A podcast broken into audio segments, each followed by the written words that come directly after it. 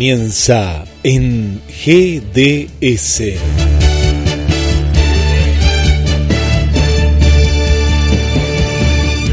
El momento justo para informarnos.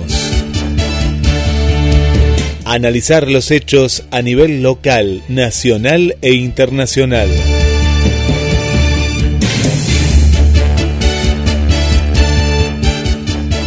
Cuestión moral. Le damos la bienvenida al conductor y creador del programa, Ulises Catriel Cuenca. ciclo de entrevistas y hoy tenemos el gran honor de tener a un intelectual como es Juan Manuel Soaje Pinto. Este, ¿Cómo estás? Mucho gusto, Ulises, un gusto de, bueno, de encontrarnos ¿eh? en esta pequeña entrevista. Un gusto.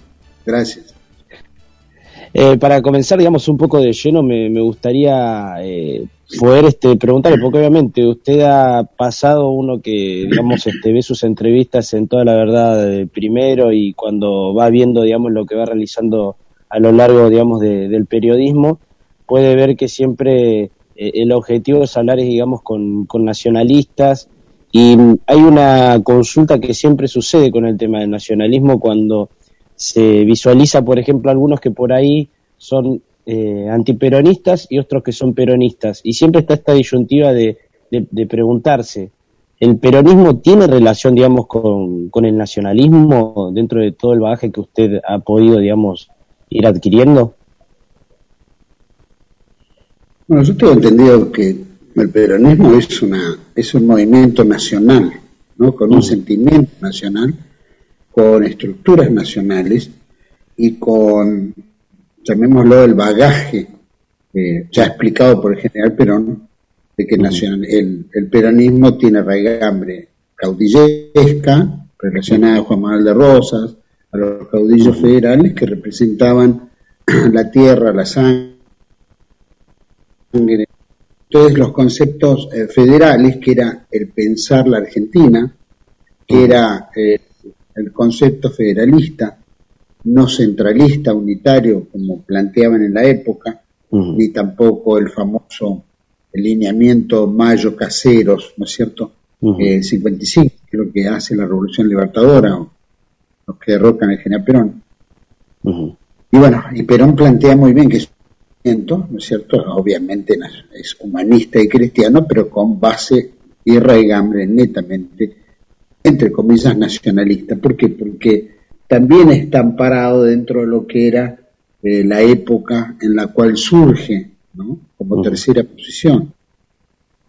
No es imperialista, no es eh, socialista, comunista, sino tiene un concepto socialista cristiano. Como habían surgido en el siglo XX estos movimientos y estos, eh, digamos, pilares políticos, como el nacionalsocialismo en Alemania, como el fascismo en Italia, el falangismo en España. Entonces, eh, los conceptos que toma eh, el general Perón en su estadía en Europa son esos, y después los aplica aquí con ese mismo criterio a la Argentina o a la americana, ¿no? con sus conceptos, sus conceptos locales. ¿no?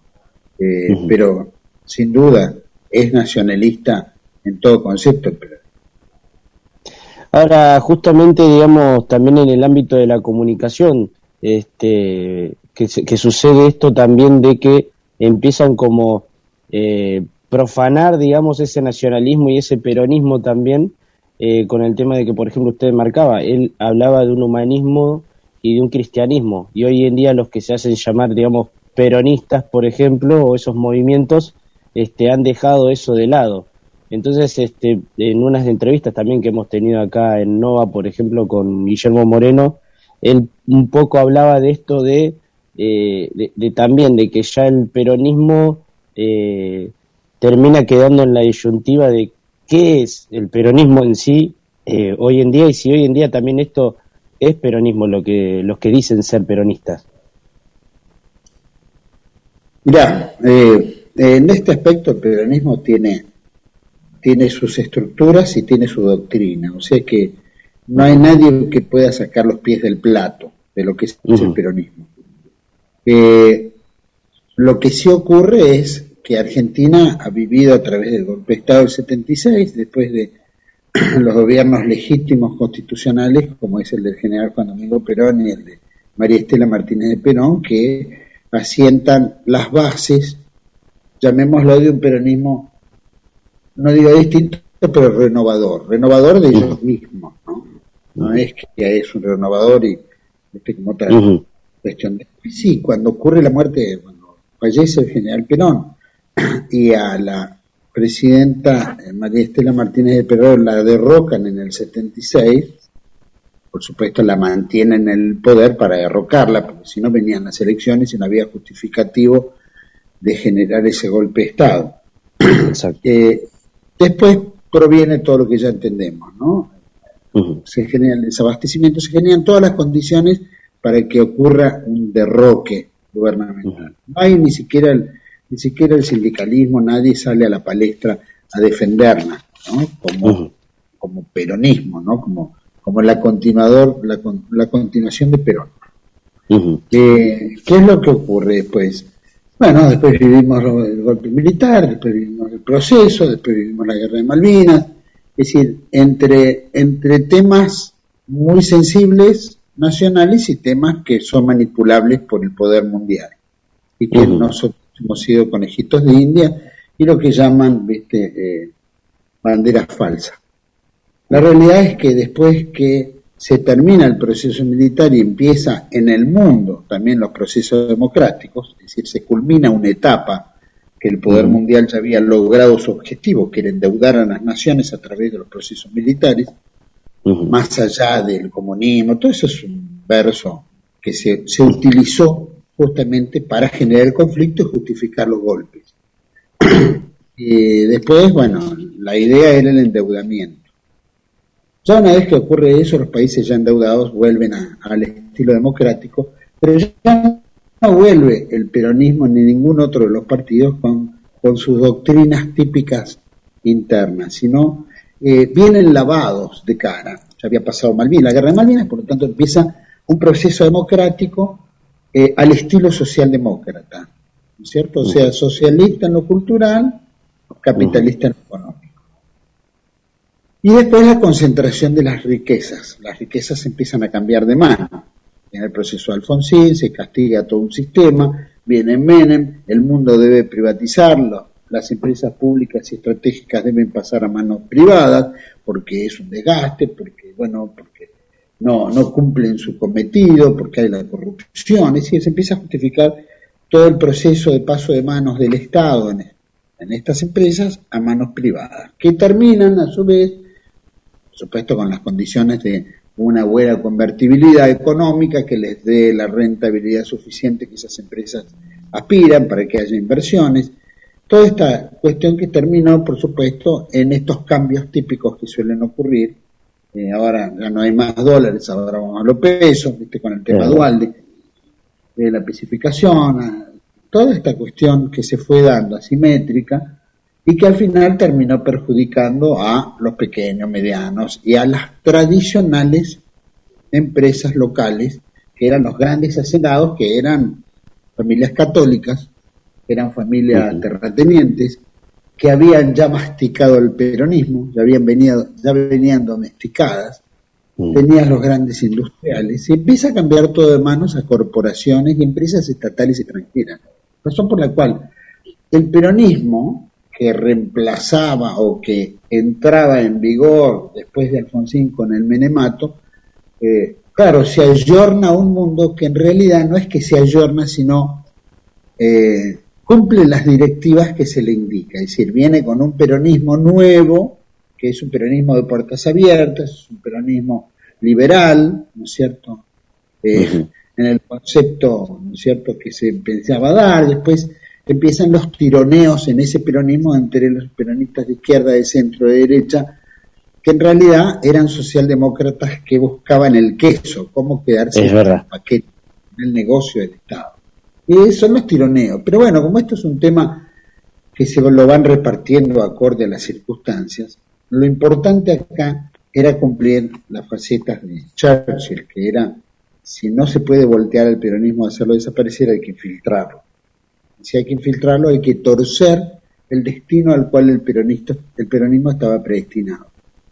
Y creo que desde la muerte del general Perón y el, derrocamiento de la presidenta Isabel, eh, María Estela Martínez Perón, implicó la infiltración del peronismo a través de la socialdemocracia, a través del progresismo, a través de todo esto que estamos viendo, que utiliza, empiezan todos a, a beneficiarse, porque obviamente los sindicalistas empiezan a ser empresarios, los peronistas empiezan a hacer caja, eh, empiezan, ¿no? Los que van quedando en la sucesión se van aprovechando de la sucesión y van haciéndose su, su, su carrera política. ¿no? Por eso no hay no, no hay cambios. ¿no? Estos tipos son popes que empiezan y ya son empresarios, sindicatos ya dejaron de ser ese fin social al cual cumplían, sino que ahora los tipos, los secretarios generales son perpetuos, eh, tienen sus estancias, aviones, eh, ¿no es cierto? O sea, tipo.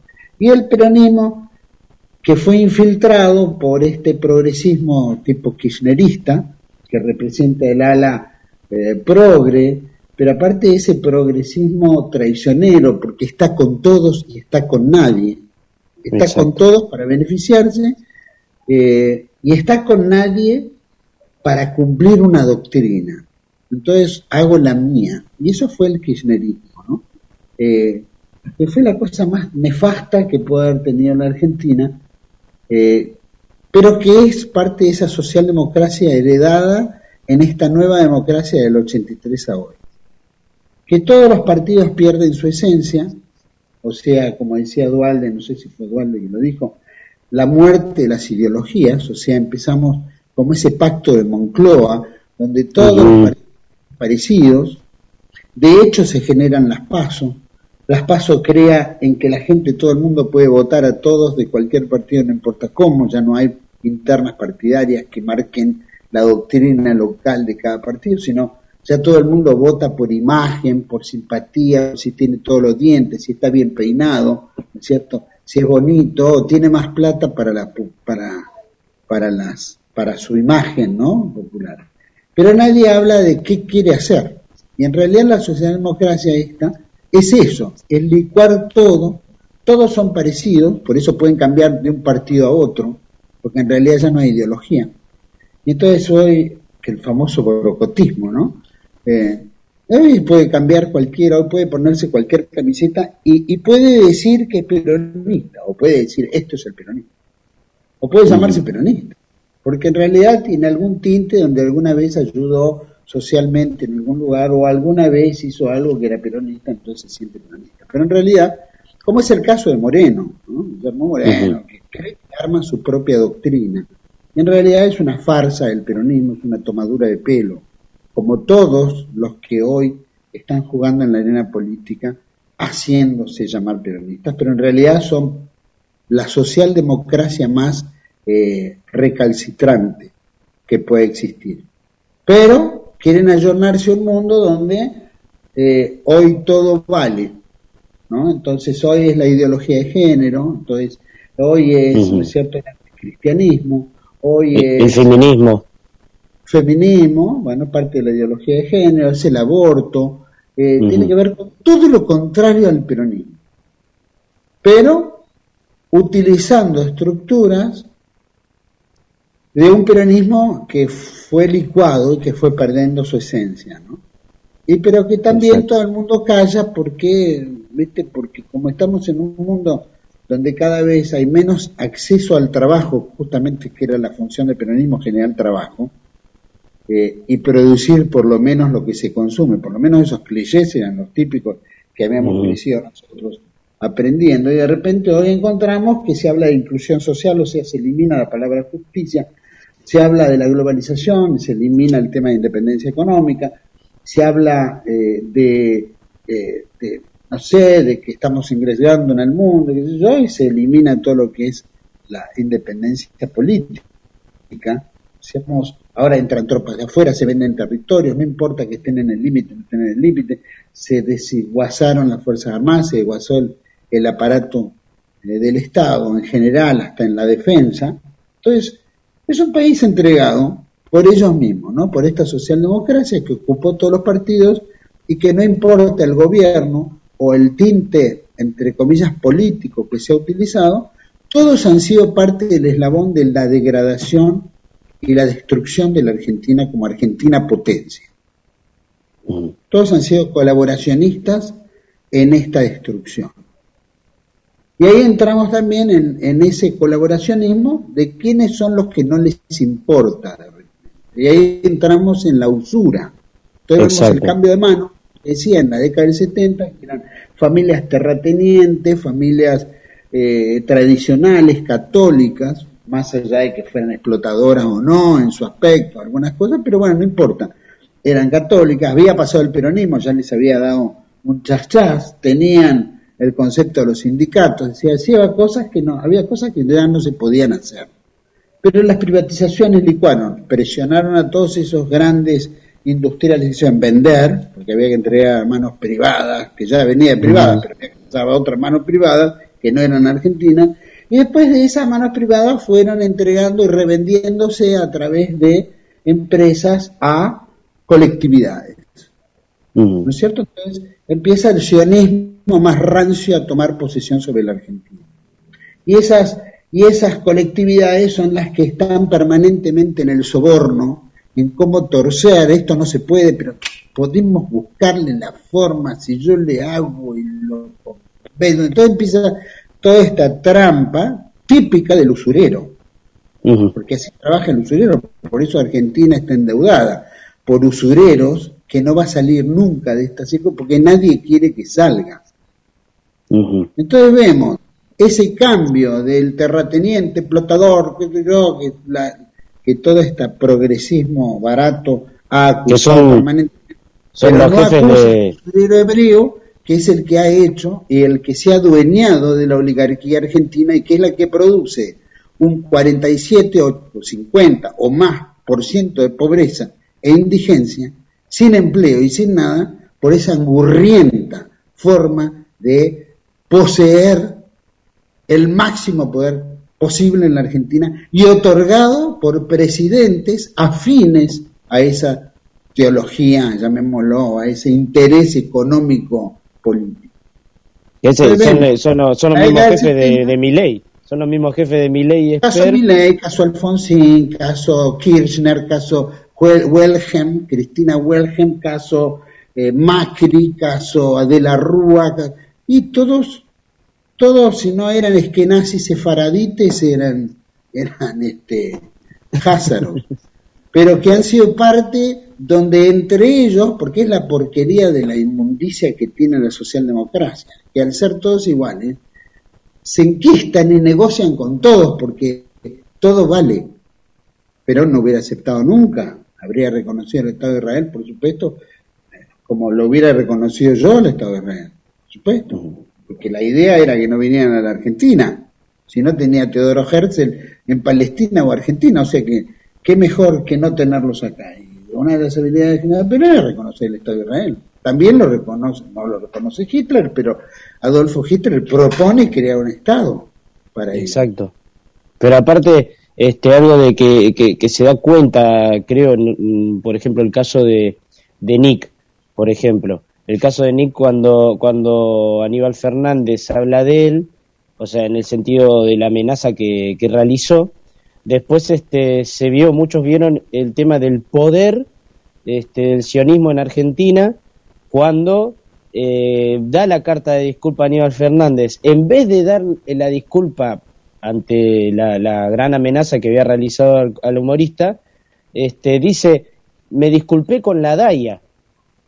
O sea, se habían enojado porque justamente Nick era de la comunidad, digamos, este, judía, entonces, bueno, porque es judío, hay que agarrar y hay que pedirle disculpas, nos arrodillamos, pero después, o sea, ahí te das cuenta que, por ejemplo, puede pasar cualquier tipo de, de digamos, de, mal en el país, pero ahora no te metas con la DAIA, no te metas con el INADI, porque si no, eh, te hacen la cruz. Bueno, lo que pasa es que hay instituciones que se arrogan el poder. Y en este caso la DAIA es una institución que no tiene ningún, ningún asidero, pero es hacerse de una oligarquía, llamemos, ¿no es mm. cierto?, política, donde ellos se arrogan el poder de debatir y que todo el mundo tiene que ir y rendir pleitesía a ellos.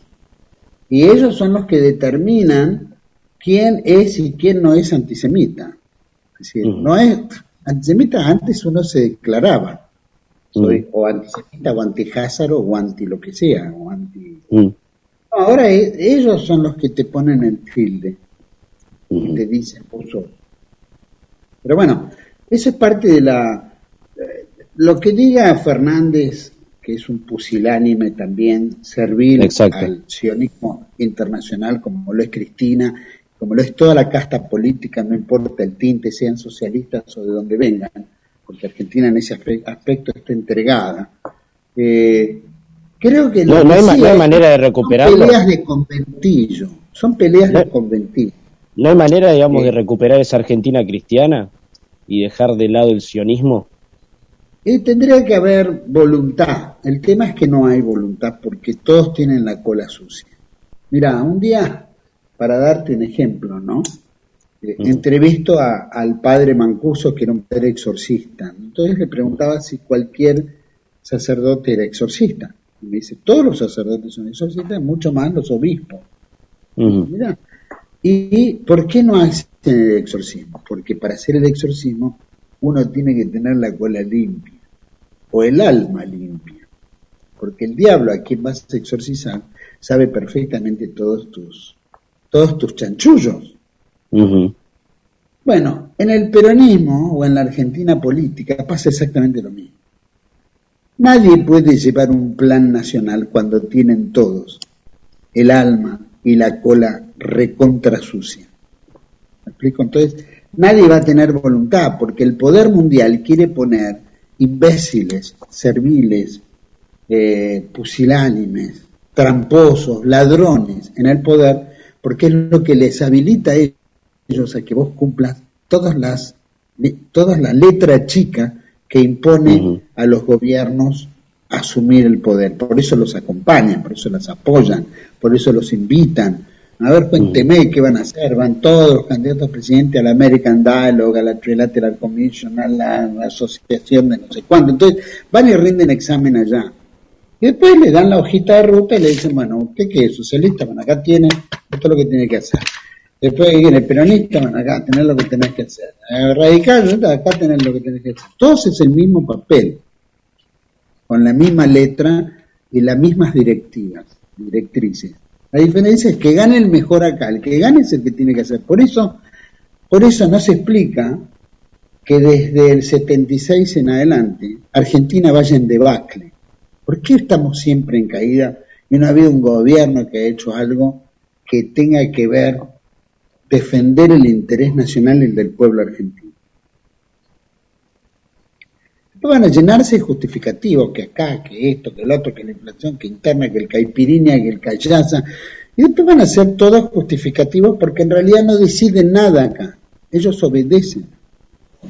Todos los que mandan son los financistas. Los financistas son los que habilitan a que esta nueva casta hebraica llegue arriba y mañana ocurra lo que ocurrió en la Alemania después de la Primera Guerra Mundial, que los paisanos del gobierno alemán conversaban con sus primos hermanos paisanos que eran los acreedores de la deuda. Entonces fueron los que sentenciaron a Alemania y tuvieron que llegar y fueron los que armaron el, pacto este, ¿no es cierto?, de Versalles. Exacto. Que acá hicimos un acuerdo de Londres y Madrid, acá hicimos los acuerdos de paz también, y de poder, compromiso, por eso nos empujaron una guerra también. Es decir, nada se ha dado al azar acá. Y acá ha habido todos colaboracionistas, sean masones, sean de la colectividad, sean del ámbito político, han entregado todos para vivir de rentas o vivir de un poder y al mismo tiempo destruir a la nación porque el objetivo era ese, que no exista Argentina y Argentina nunca arrastre tras de sí a las patrias hispanoamericanas. como era, llamemos, el llamado a ser de la Argentina. Entonces, como la Argentina estaba predestinada a ser, había que eliminar y guadañar esa posibilidad del liderazgo argentino en Hispanoamérica. Eh, y creo que en eso, vuelvo al punto del peronismo, eh, ha perdido su esencia desde la muerte de General Perón.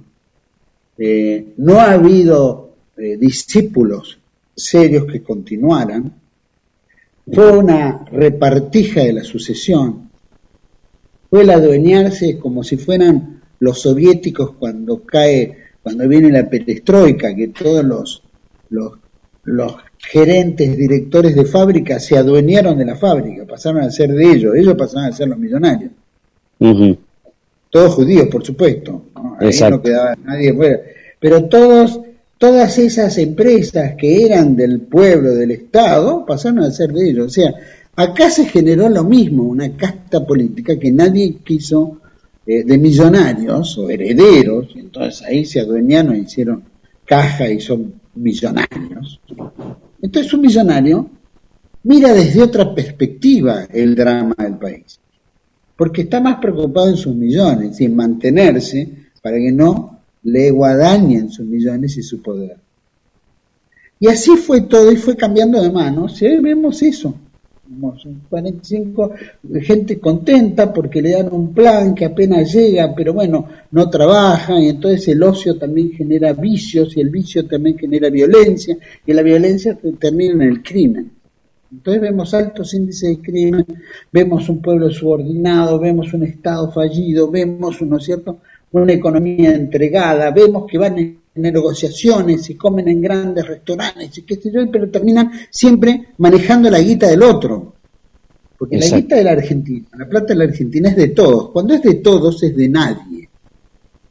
Y cuando es de nadie es de ellos en sus porcentuales. Y en la medida que puedan currar, afanar, robar descaradamente, lo van a hacer sin ningún descaro para ver que la, presidenta, la expresidenta esta, Cristina Welgen, que dice que ahora cobra en una Argentina que tenés el 50% de pobreza, vos fijate hasta qué punto los hebreos no tienen descaro de cobrar los ambos salarios y encima los retroactivos que les deben porque a ella le...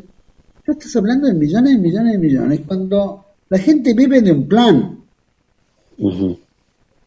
Cuando quieren vacunar a toda la perdón, no sé si utiliza esta palabra, quieren inocular a la población hablando de una salud, en realidad lo único que aspiran es que se mueran todos, porque odian a todos. Odian a la Argentina, odian a su pueblo. Se odian a sí mismos porque no hay Dios en ellos, no hay fe, no hay nada. Lo único que hay es la ambición de tener. Por eso no hemos visto un solo presidente que, qué sé yo, que vaya un domingo a misa que se confiese, que, qué sé que, que comulgue, que en algo haga algo cristiano. No ha existido desde el golpe de Estado del 76 en adelante. Exacto. Ahora, justamente con todo esto, eh, todo lo que lo que ha enmarcado, digamos, de toda la, digamos la seguidilla, digamos, los requisitos que uno tiene que hacer para luchar contra el nuevo orden mundial. Eh, ¿Visualiza más allá de la frontera de Argentina por ahí otros espacios, otros, digamos, referentes que han luchado contra ese nuevo orden mundial ahora cuando se empieza a visualizar, por ejemplo, eh, a Marine Le Pen, a Head Wilders en Holanda, cuando se visualiza, por ejemplo, a Víctor Orbán, digamos, hay muchos que por ahí a veces dicen, bueno, eh, empecemos a ver esos ejemplos de cómo enfrentan, digamos, a, a ese nuevo orden mundial, a ese sionismo, digamos. Bueno, justamente has mencionado todos esos partidos que en el fondo son todos sionistas, porque todo está chupado por el sionismo. Por eso nadie se mete con la usura, nadie se mete con el interés, nadie se mete con esas cuestiones. Hablan de cosas banales, de la inmigración y qué sé yo, que la ponen sobre pero esto es un tándem entre izquierda y derecha, por eso el nuevo orden mundial o este poder mundial ya se hizo del mundo, se lo hizo desde el punto de vista de que ya eh, tiene sus muñecos puestos, como te decía la Argentina, viste, radical, peronista, social, no importa quién sea, porque todos van a hacer lo mismo. Todos van a hacer nada con relación a la necesidad popular y todos van a hacer lo mismo en relación al interés del poder, porque están puestos por ellos. Entonces, no hay forma. Entonces, como dice Adrián Salbucci, gran maestro, eh, que esto es como un pedaleo, un poco pedaleamos por izquierda, un poco por derecha, un poco va a estar más, otro poco va a estar esto, otro poco va a subir otro ¿viste? socialista, pero en realidad todos aspiran lo mismo, todos aspiran exactamente a lo mismo. Entonces, no hay una voluntad de interés de cambio ni enfrentar el poder, nadie, todos se lían a ese poder. Y en este caso ocurre en Europa lo mismo, entre Vox en España, que son partidos conservadores, es decir, rescatan de alguna época algo conservador que hay que valorar porque hay parte de la sociedad española que requiere que la cosa cambie. estamos, estamos teniendo tantos árabes metidos, ya entre los maricas, la ideología todo ha llegado a un punto de descomposición que, bueno, la sociedad también empieza a reclamar algunos puntos, aunque le han lavado mucho la cabeza. Lo mismo ha pasado en Francia con, con Le Pen. Si uno agarrara al viejo Le Pen, lo matarían antes que llegue al, poder. Obviamente, porque el viejo era incólume. Yo tuve oportunidad de conocerlo, conversar con él en una época, pero te quiero decir, ya la nieta no es lo mismo, la hija no es la misma, la nieta no es lo mismo. La historia cambiará porque ahora tienen LGBT en el partido. Eso está licuado, está, está ayornado. Pero ayornado sionísticamente. Lo mismo pasa en la alternativa para Alemania, lo mismo pasa en todos los países, es decir, todos esos movimientos que se supone conservadores, derecha, que representaban, en Italia lo mismo pasa, eh, todos terminan sentándose con los grandes del cabal para negociar. Si no, no estarían, si no, mañana le pondrían antisemita y haría una campaña mundial que no podrían sobrevivir dos minutos. Como pasó con Pedro Varela. Más o menos. Pedro Varela es un tipo que en ese aspecto la gente lo respeta porque es un caballero. pero marche preso. No, no puede decir, no, puede vender, no puede leer, no puede publicar, no puede hacer nada, como pasa hoy en el mundo. Hoy el mundo está bajo la tiranía del nuevo orden mundial. Todavía la gente no lo ve, cree que tiene países, cree que elige, que elige, cree que tiene partidos, cree que va a decidir con su voto. La gente es muy imbécil, todavía no entiende que el mundo terminó, que ya no decide nada y que usted no es libre en nada. Es más, quieren la muerte de todos y no les importa si vive, trabaja, come, llega a fin de mes, puede en la familia, no les importa nada, lo único que les importa es que todos se mueran, en su mayoría, para que no les, no les saque el poder que ellos tienen. Punto, no les importa. Y esto lo digo con total convicción. Y en ese aspecto pasa lo mismo en Europa. Y entonces el otro día, por ejemplo, se cumplió la marcha sobre Roma, ¿no? Un aniversario de la entrada de Mussolini, 28 de octubre, en Roma, cuando había ganado las elecciones, pero el rey Víctor, Víctor Manuel no quería entregar el poder y al final, bueno, dijeron vamos a marchar 50.000 camisas negras, no sé cuántos, a Roma a tomar el poder a exigirle al rey, sino correrlo al rey y tomar el poder. Punto.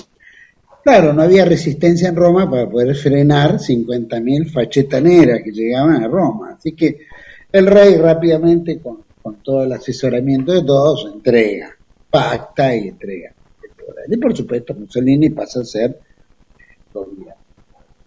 ¿Qué pasa? En esta reunión que fue conmemorativa, se hizo un contacto con Caio, que es el bisnieto de Mussolini, que también está en la política italiana. Entonces, cuando acá los nostálgicos planteaban la canción, el saludo y qué sé yo, el otro estaba llamado diciendo, no, eso ya no va más.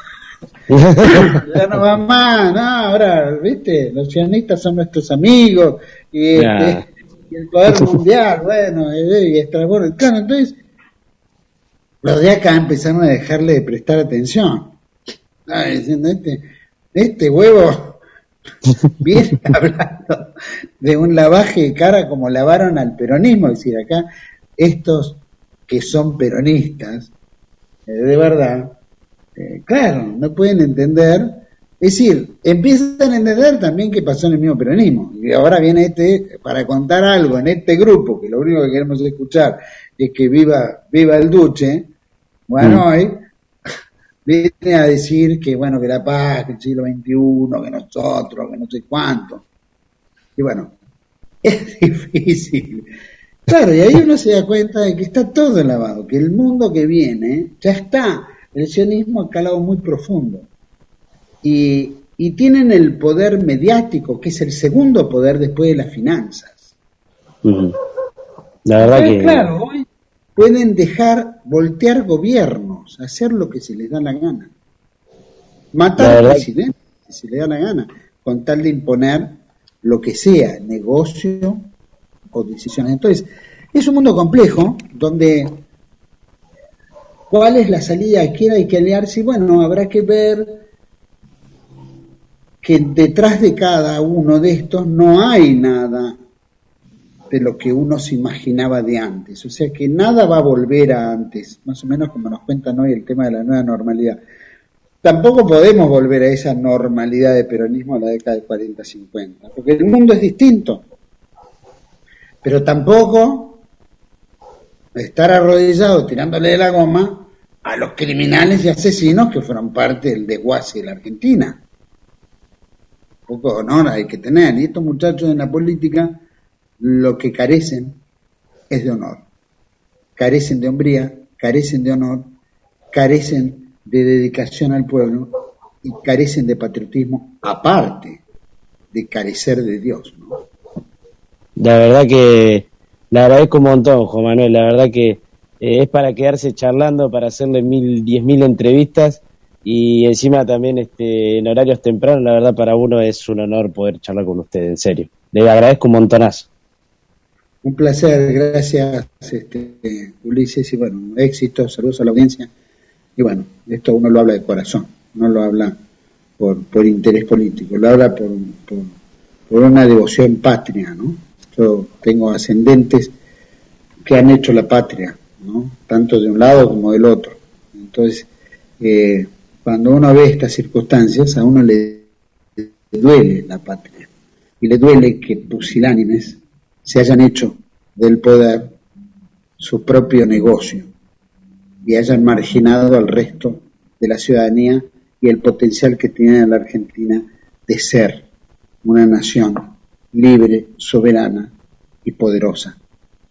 Así que eh, eso nos duele. Por eso, gracias por esta entrevista y lo que hablo lo hablo de todo corazón.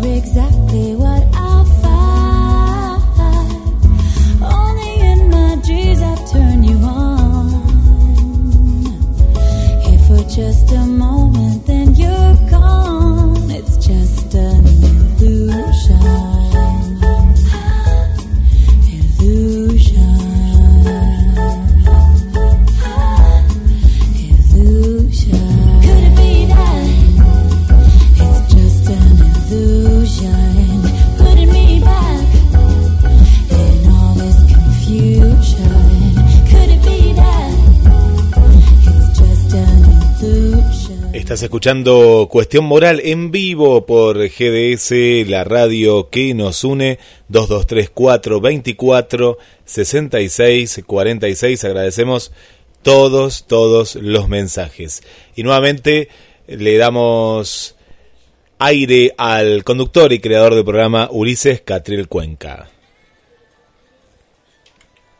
En lo que es el último programa de la segunda edición, digamos, ¿no? Por decirlo así, de alguna manera. Eh, la verdad que bueno, hemos tenido ya el primer camino cuando hacemos las entrevistas, donde hemos llegado a tener hasta Gustavo Pulti eh, para poder entrevistarlo.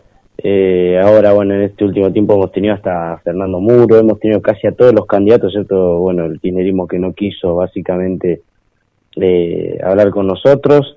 Este, pero la verdad que bueno, hemos la verdad hecho de todo en este en este último tiempo y la verdad que, bueno, obviamente agradecidos por el espacio a Guillermo San Martín, el director, eh, obviamente en palabras también de Brandon, para con, para con ustedes, de haberlos acompañado todo este tiempo. Y bueno, ya obviamente es un modo de agradecimiento. El último tiempo estuvimos más o menos porque, bueno, eh, teníamos mucho, muchas labores, eh, los horarios se nos complicaron un poco, eh, pero bueno, pudimos acompañar en la mediación básicamente como hemos podido y la verdad que estamos más que felices de, que nos acompañen, de que nos den un poco eh, apertura, digamos, a, sus casas, porque la verdad este, escucharnos o también donde se encuentren es la verdad muy importante para nosotros eh, poder este, trabajar y poder este, traerles todas las informaciones de, lo que es el ámbito político, el ámbito legislativo, el ámbito judicial, etcétera, la verdad. Y bueno, eh, hablando un poco, digamos, de, en todo lo que tiene que ver mm, con la información que se ha ido llevando en este último tiempo, eh, bueno, obviamente lo más, lo más, digamos, no random, pero sí que ha sido muy importante porque es otro intervencionismo más del gobierno kirchnerista, eh, en este caso se han metido un poco con el trabajo, digamos, eh, cuasi informal, digamos, ¿no? El trabajo, como se le llama el freelance, eh, el trabajo, digamos, eh, libre, digamos, de horarios, como, como quien lo llaman, o también a distancia.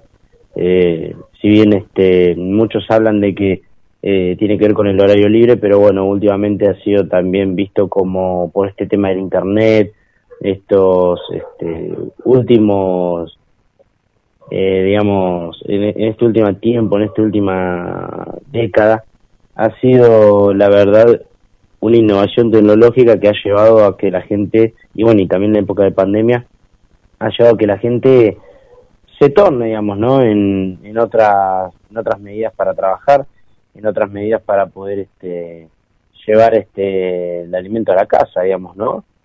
Eh, la gente, la verdad, bueno, ha tomado otras alternativas y en este caso ahora el gobierno eh, infiere un poco en esto porque ante la poca recaudación que ha tenido el Banco Central en este, último tiempo, eh, ha llevado a que el gobierno lleve a cabo otras medidas para poder digamos, hacer una recaudación nacional en, los en, el, Tesoro argentino. En este caso ahora eh, pide que, se, que la gente pague, digamos, ¿no? Eh, va a perseguir con la FIP, digamos, pero a cotización de dólar, para que la gente empiece, digamos, a, a pagar, ¿no? Eh, lo que son este, las inscripciones, eh, la obligación del monotributo, etcétera, lo cual ha llevado a que mucha gente obviamente alce la voz, porque el trabajo freelance obviamente eh, al gobierno le cuesta, digamos, perseguirlo, entre comillas, controlarlo, y como este gobierno ha sido, digamos, en base a controles, se han tomado, digamos, la labor de empezar a obligar, eh, en cierto sentido, a la gente para que, digamos, este, pague en moneda de dólar lo que es eh, las labores de, último, de este último tiempo. Ahora, el gobierno, si obviamente no paga a esta gente, claramente eh, va a correr con el riesgo de la cárcel. Es bastante irrisorio, digamos, ¿no? Porque el presidente Alberto Fernández esto ha sido una directiva, digamos, muy más este, directa, digamos, ¿no? En cierto sentido. Y se estima que más de un millón de personas desempeñan tareas bajo esta modalidad y en especial quienes pertenecen a la industria del conocimiento y la mayoría no liquida el sueldo en blanco, ya que esto significa no solo que debe pagar impuestos extorsivos sobre sus ganancias, sino que se le especifica el sueldo a dólar oficial, lo cual tiene una brecha de casi el 100% con el segmento blue. Ahora, gracias a la, a la forma en la que se reglamentó el cepo al dólar, los freelancers no que no liquiden el sueldo al dólar oficial pueden caer bajo la ley penal cambiaria, lo que estábamos diciendo, que estima severas multas, incluso la pensión efectiva. Ahora, eh, según el gobierno, no, según las fuentes que han dado, esta medida proviene de una respuesta a las quejas de varias, entre comillas, no, las de las cámaras empresarias argentinas que reclaman que compiten en desigualdad de condiciones, ya que eh, estos perfiles perciben honorarios que pueden cambiar al dólar blue, mientras que las firmas deben liquidar sus ventas en el exterior a valor oficial. Y la ley cambiar, penal cambiar, digamos, ¿no? Estipula que la primera vez que la FIP pesca, ¿no? Eh, a alguien cometiendo este injusto delito, se le puede aplicar una multa de hasta 10 veces el monto de la operación. Luego, para la primera reincidencia, se estipula prisión de 1 a 4 años.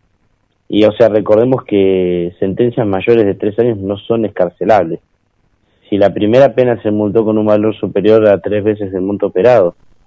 O sea, eh, es totalmente irrisorio ver cómo el gobierno intenta perseguir al primero que se le cruce, digamos, ¿no? Y, generar estas directivas bastante, bastante eh, raras, bastante polémicas. Por otra parte, entre otras noticias, tenemos el hecho de que de que también este últimamente ha sucedido eh, de que dispersaron el dinero a lo pago. ¿Qué sentido? El gobierno gasta más de 4 millones de pesos en cajas navideñas para los funcionarios del INDEC, que, esto es este es el detalle, ¿no? O sea, eh, cuando se trata del bolsillo de los argentinos, eh, obviamente no no no no no se centran, digamos, en cierto, no sé si no se centran mucho, bastante en devolver lo que es el dinero del contribuyente. Pero en este caso el gobierno para ellos mismos, o sea, a través de la licitación privada, número 270014 LPR21, para que la gente que lo quiera buscar pueda visualizar que no estamos mintiendo, eh, publicado en la página de compras, el Gobierno Nacional solicitó la adquisición de 1.700 cajas navideñas para sus funcionarios están armadas y listas para entregar a los agentes del Instituto de Estadísticas y Censos y, y o sea, y las cajas navideñas contienen todo tipo de turrones, mantecol, garrapiñadas, budines, ciras, confites y muchos otros productos. O sea, a través de esta licitación, este, lo, o sea, van a entregárselo a los agentes del INDEC, digamos, los que miden, a ver, esto es claro, o sea, vos le das de todo a ellos y claramente, claramente te van a tener todos para tu lado.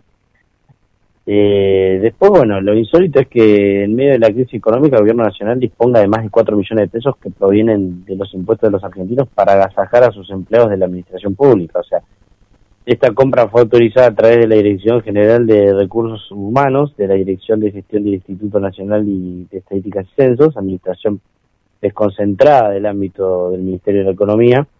La, la licitación está bien que todavía no fue adjudicada, pero ya tiene varios oferentes, con los cuales este, superan los 4 millones de pesos. Vale destacar que Marco Labaña tiene un patrimonio declarado en 2019 de más de 23 millones de pesos, varias propiedades y vehículos a su nombre y tiene acciones en empresas como Cablevisión, Balance, IPF, Burg SS, entre otras tantas.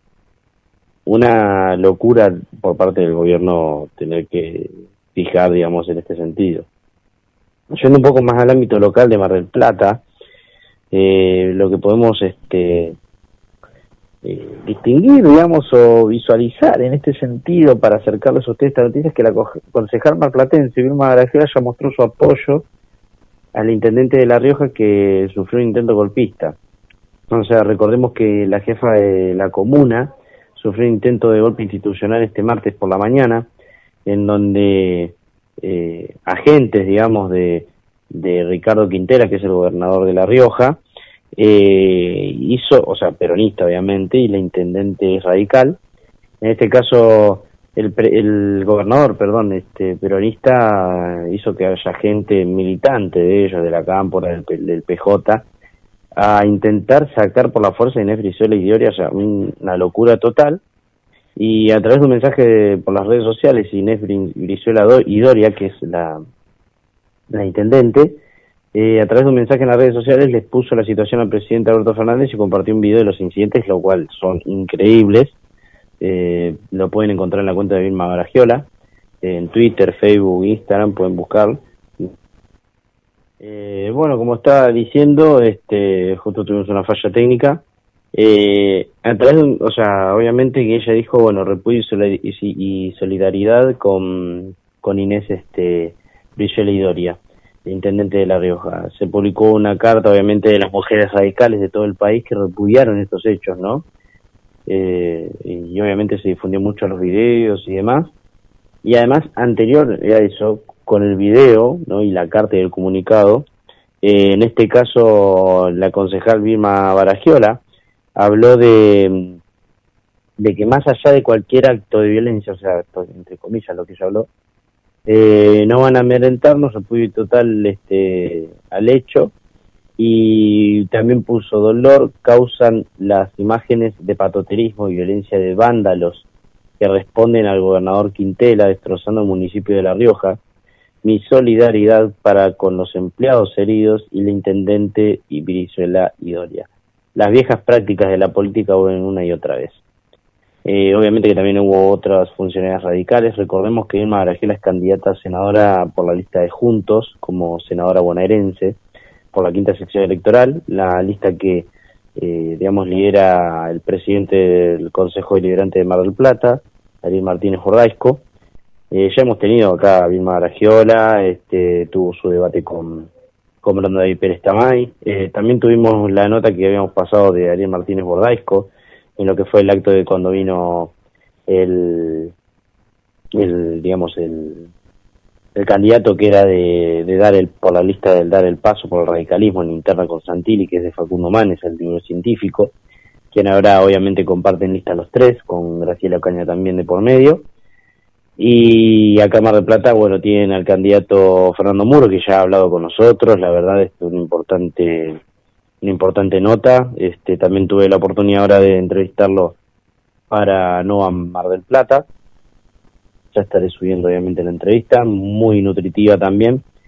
Y bueno, en este caso también tenemos este, más noticias, digamos, pero ya en el ámbito local, en donde tiene que ver, digamos, con lo que sucede en la ciudad con, el, con los comedores de los establecimientos municipales, eh, provinciales y también de lo que tiene que ver con las escuelas, digamos, del ámbito de la provincia. En este caso, eh, el Consejo Escolar eh, obtuvo una grieta, ¿no? Porque el reclamo vino de los sectores de propuesta republicana, de la Unión Cívica Radical y demás este, eh, partidos que hacen a juntos. en este caso habló el, o sea, el kirchnerismo habló de que está todo en condiciones, según ellos Alejandro Movilia, quien es consejero escolar y presidente del bloque del Frente de Todos, él aclaró de que estaba todo en, todo muy bien. Él pertenece, digamos, al sello de lealtad, que es este la, lista, digamos, el sello, el partido que, que tiene como líder a Verónica Lagos en el Consejo Liberante. En este caso, representantes de la Unión Cívica Radical y diferentes espacios de Juntos mostraron este, este miércoles, ¿no? Eh, su preocupación en efecto las, de las condiciones en las que se puso eh, el funcionamiento de los comedores escolares, ya que provincia se ha desligado de toda responsabilidad. Ahora, sin embargo, fuera de preocupación por los jóvenes que necesitan alimentarse y estudiar, desde los sectores kirchneristas hacen la vista gorda y como decíamos el principal implicado es Alejandro Movilia, quien es presidente del bloque de Frente de Todos y niega que haya problemas. Obviamente porque es la gestión a la cual él pertenece en sentido caso. Hubo cientos de denuncias acerca de la falta de entrega de bolsones o módulos alimentarios con los cuales se hizo eco el gobierno bonaerense en manos de, Axel Kisilov. Eh, tal, es, tal es el fastidio de la oposición local que el profesor de historia de la Universidad Nacional de Mar del Plata, quien es obviamente Alejandro Movilia, evitó hacer referencias al hecho.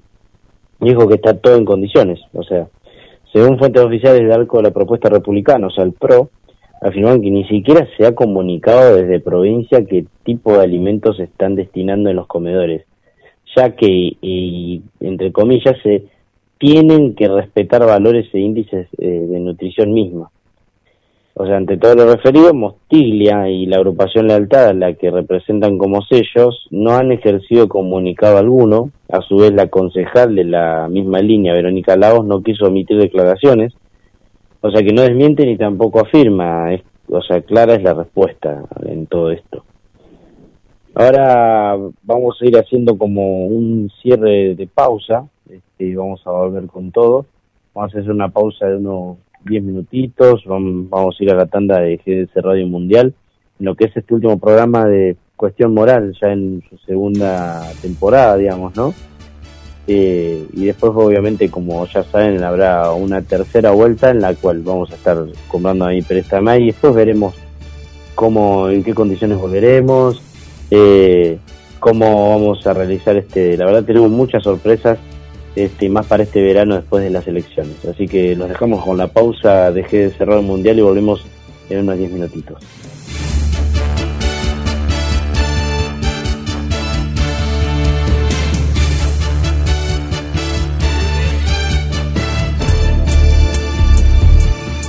Comentamos las novedades. Nos saludamos planificamos. GDS Radio, la radio que nos une. Escúchanos en www.gdsradio.com.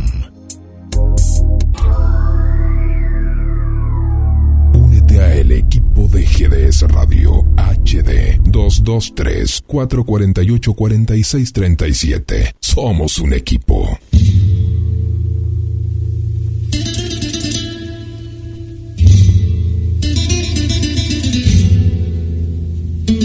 La leyenda continúa.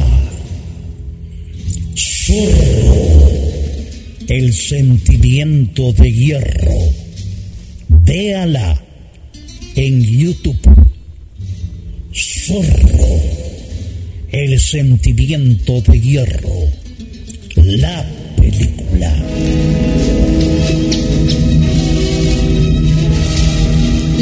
Camperas de Mar del Plata están en Duki Patagonia. Seis cuotas sin interés y 20% de descuento en efectivo o transferencia bancaria. Entregas a todo el país. Entra en www.dukipatagonia.mitiendanube.com o te esperamos en Santiago. Papá, papá, quiero una bicicleta nueva. ¿Qué estás esperando para tener tu bicicleta? Venía a Bicicletería J y L en Lancilota 28 casi Avenida Juan B. Justo. Bicicletas nuevas al mejor precio y la mejor atención.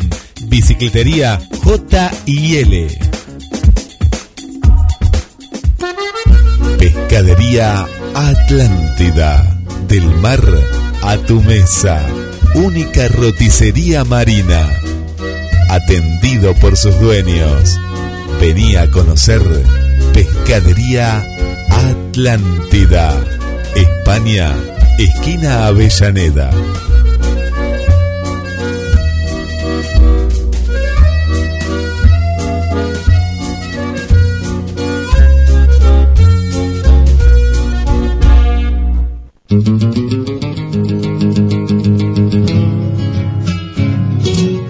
Hay un lugar donde vive la historia argentina. Cabildo de Mar del Plata. Un recorrido por nuestros orígenes. Una experiencia única en un edificio emblemático de nuestra ciudad. Si usted estuvo en Mar del Plata y no visitó el Cabildo, entonces no estuvo en Mar del Plata. Aragón 7849. Informes al 223 155 93 1041 o al 479 7917. Súmese y asóciese. Visite el Cabildo. la paz y el orden.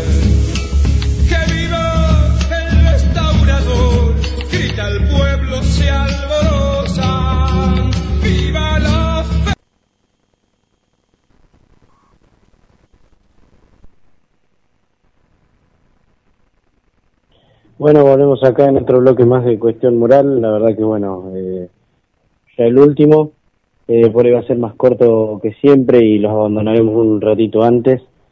Eh, pero bueno, eh, más que nada, este, en esta época, bueno, ya, en esta etapa, digamos, ¿no? Ya ahora no va a ser información, sino que vamos a estar centrados un poco más en lo que tiene que ver con la editorial, llegando las elecciones, eh, no sabremos si habrá especial de elecciones como, como eh, habíamos prometido un poco, eh, eso obviamente siempre está en manos de, nuestro director, eh, pero capaz que podemos llegar a hacer un especial de elección y por ahí eh, ameritaría hacer ahí la, la correspondiente editorial, pero entendiendo un poco cómo está la campaña, la gente, en síntesis, eh, eh, creo que ustedes saben, este, toda la gente sabe ya, nuestra tendencia es este, cuasi derechista, eh, digamos porque Brandon es reconocido nacionalista, eh, saben que yo soy este conservador, eh, y dentro de esas este,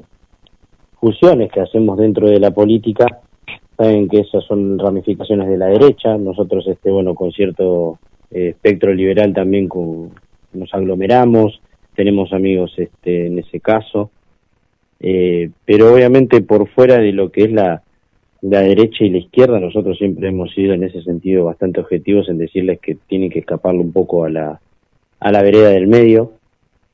Eh, creo que tienen que ir más por los extremos, este, votar este, gente que no sea tibia, sino gente que, que se enmarque dentro de, de, de ámbitos normales, en el sentido de que la gente que prueba un poquito por la izquierda y por la derecha ya lo han visto en los gobiernos de Cambiemos, lo han visto en los gobiernos de del kirchnerismo, aunque se ha radicalizado bastante el kirchnerismo, pero en ese sentido creo que existe radicalización y radicalizaciones. Las radicalizaciones del kirchnerismo son claramente para el bien de ellos y no son esas radicalizaciones, esas radicalizaciones de, de la izquierda que se torna un poco ya yendo casi a, a, a y sin tener que buscar el bien común de ellos, digamos, ¿no? Su individualismo.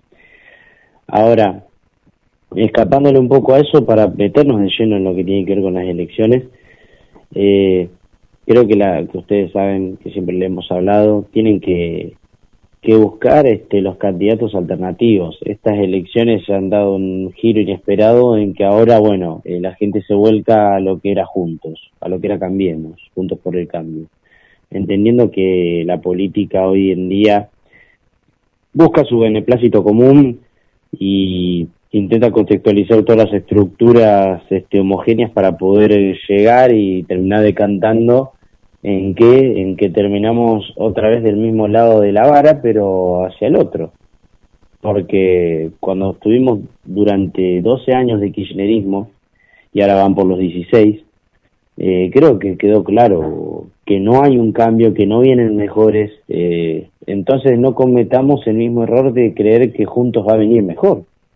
Por más que ahora Javier Milei ahora se pronuncie abiertamente que puede ir a una apertura con, con, con el PRO, digamos, con lo que él llama los, los halcones, que ahora le tira flores a, a Mauricio Macri. Muchos hablan de que esto es una operación para buscar votos porque también estaba a la misma hora más latón hablando bien de Néstor, de Néstor Kirchner.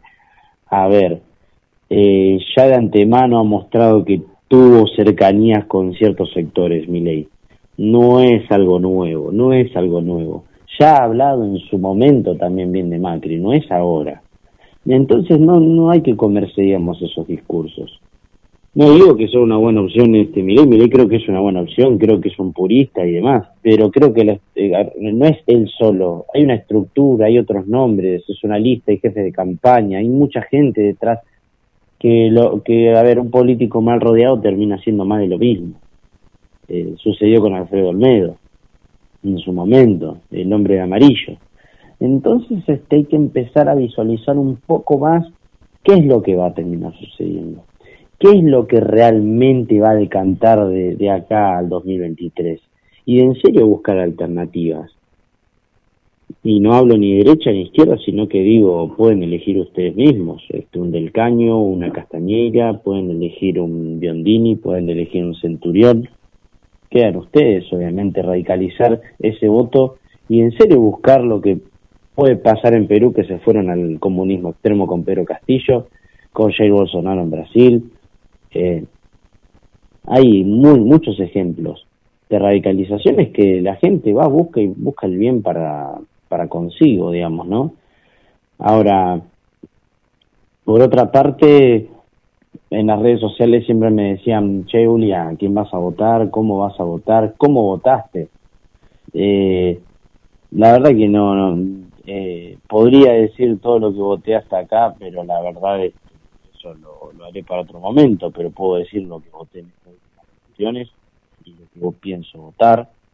Eh, ahora, para para lo que ha sido, digamos, aquel, aquellos votos de antes, este, yo comencé votando en el 2011, pero podría prepararlo quizás para, para si hacemos el especial de las elecciones o por ahí en la vuelta, por ahí decir este lo que he votado, yo no tengo drama, o subirlo en las redes sociales, yo no, no tengo problema en decir que he votado en, todo el tiempo, pasa que este, es largo y extendido y no hay mucho tiempo ni tampoco ni quiero hacer perder mucho tiempo a la gente, ni hacer un periodismo de periodistas.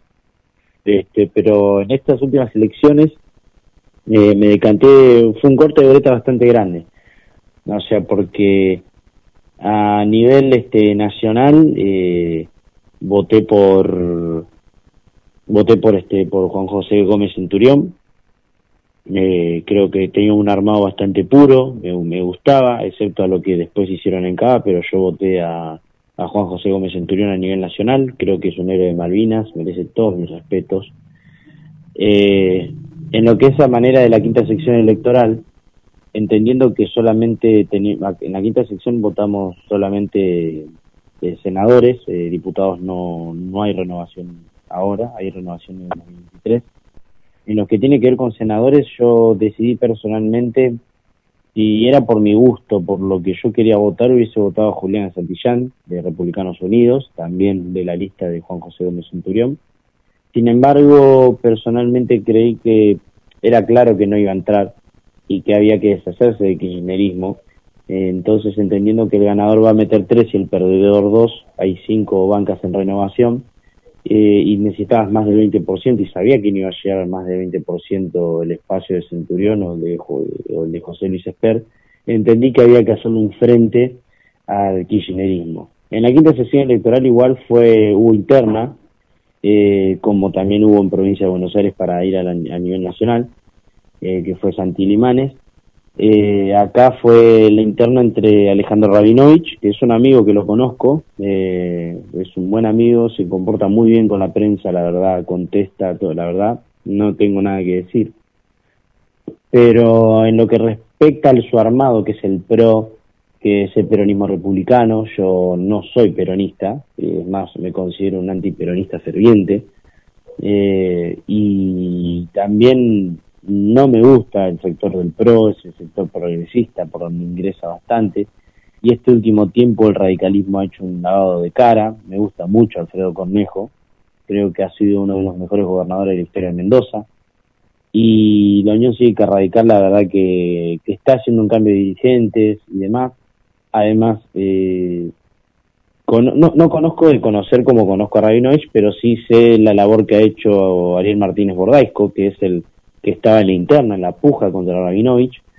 Él este, venía en la línea de dar el paso del radicalismo y creo que es un chico joven, presidente del Consejo Deliberante de Mar del Plata, la verdad, un tipo que se ha comportado muy bien y que ha sabido enfrentar al kirchnerismo eh, a cara de perro, como quien dice, eh, con su cara de bulldog ahí eh, enfrentando a todo el kirchnerismo y a la cámpora, que acá está muy minado el Consejo Deliberante del Peronismo y Camporista. Y en ese caso, eh, Ariel Martínez Bordaisco, eh, que no es afín al progresismo, es un tipo que, que es bastante liberal en cierto aspecto, y creo que era el espacio que había que elegir para que para que la verdad este, enfrente al kirchnerismo y ganó la interna además eh, voté a Ariel Martínez Bordaisco, o sea, voté radicalismo en la quinta sección electoral. Y en lo que tenía que ver en, a manera local eh, que vi que unió a toda la derecha el discurso y tuve muchas charlas con él. Tuvimos lo tuvimos acá creo que todos lo escucharon.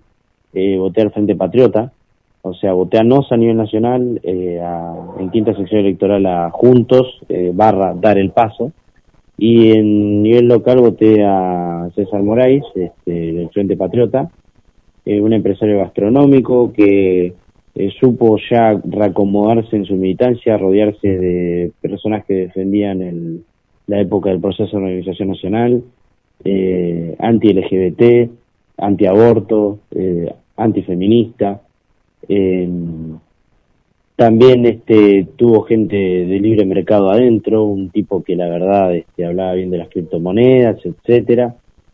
Eh, también por otra parte muy nacionalista eh, y que cada vez que que hacía digamos las reuniones en todo aspecto y cada vez esperando las elecciones y en donde iban este eh, oraban, digamos, él es evangelista, eh, de, de, de, creencia, yo soy católico, pero los valores de Dios la verdad que son importantes, tenerlos siempre fijo para mí, y por eso lo voté, por eso lo voté, voté así, digamos.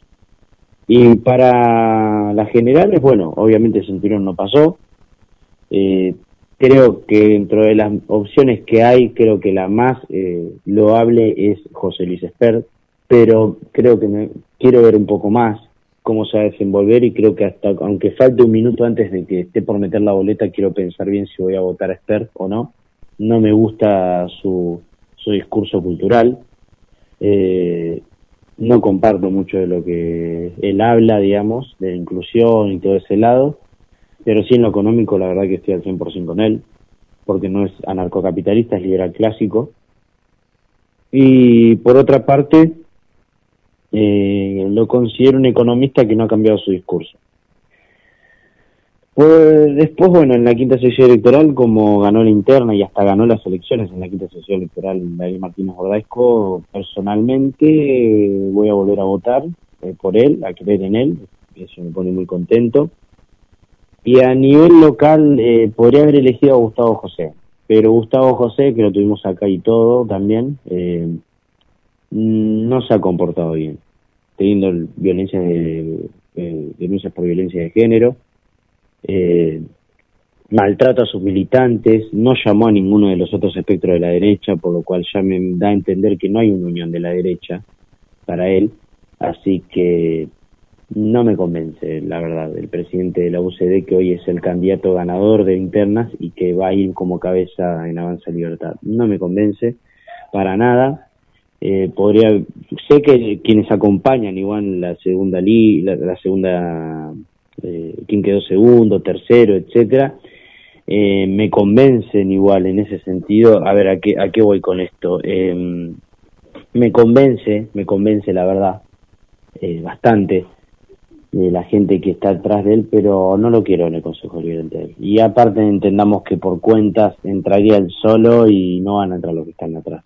Entonces prefiero no votar a Avanza Libertad, pero sí, pero sí, eh, pienso votar personalmente eh, a Fernando Muro, eh, de que es de Juntos, digamos, ¿no? La lista oficial de Montenegro, porque la verdad creo que defiende bastante las ideas de la libertad, no es conservador, pero sí quiero, y, y los que están detrás, porque él me convence, no, no lo veo como un mal, pero los que hay detrás como Angélica González, de la Conexión Civicari, a quien conozco, a quien hemos entrevistado y que creo que es una candidata y una política de las mejores. Creo que la mejor política que hemos tenido en los últimos años de historia, como político, ¿no?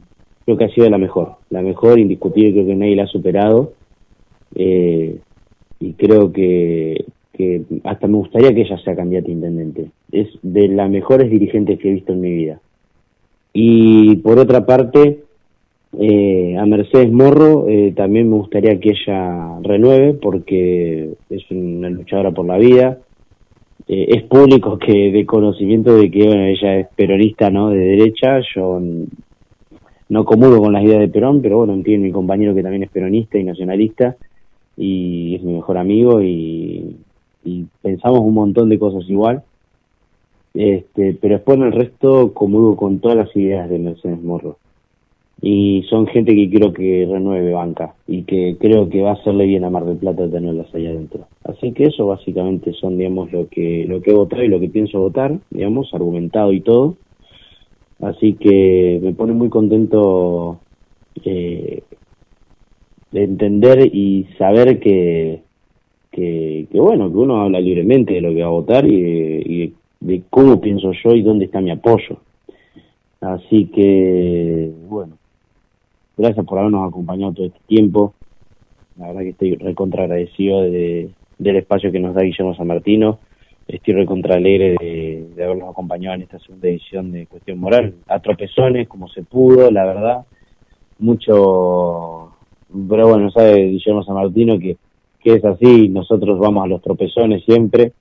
Y, pero siempre intentamos mejorar, traerles la información exacta, abrir la cabeza, dar una opinión distinta, alternativa Así que bueno, eh, muy agradecidos. Como saben, no haber este, más miércoles de cuestión moral hasta diciembre. Y veremos si vamos a hacer el especial de las elecciones cuando se den. Y bueno, eso fue todo. Les agradecemos un montón. Muchísimas gracias por estar acá con nosotros, como siempre. Lo dejamos con la programación de GDS Radio. Muchísimas gracias y que viva la patria. El primer paso es posible que no te lleve a tu destino, pero te alejará de donde estás. Pero te alejará de donde estás. GDS Radio. La radio que nos une.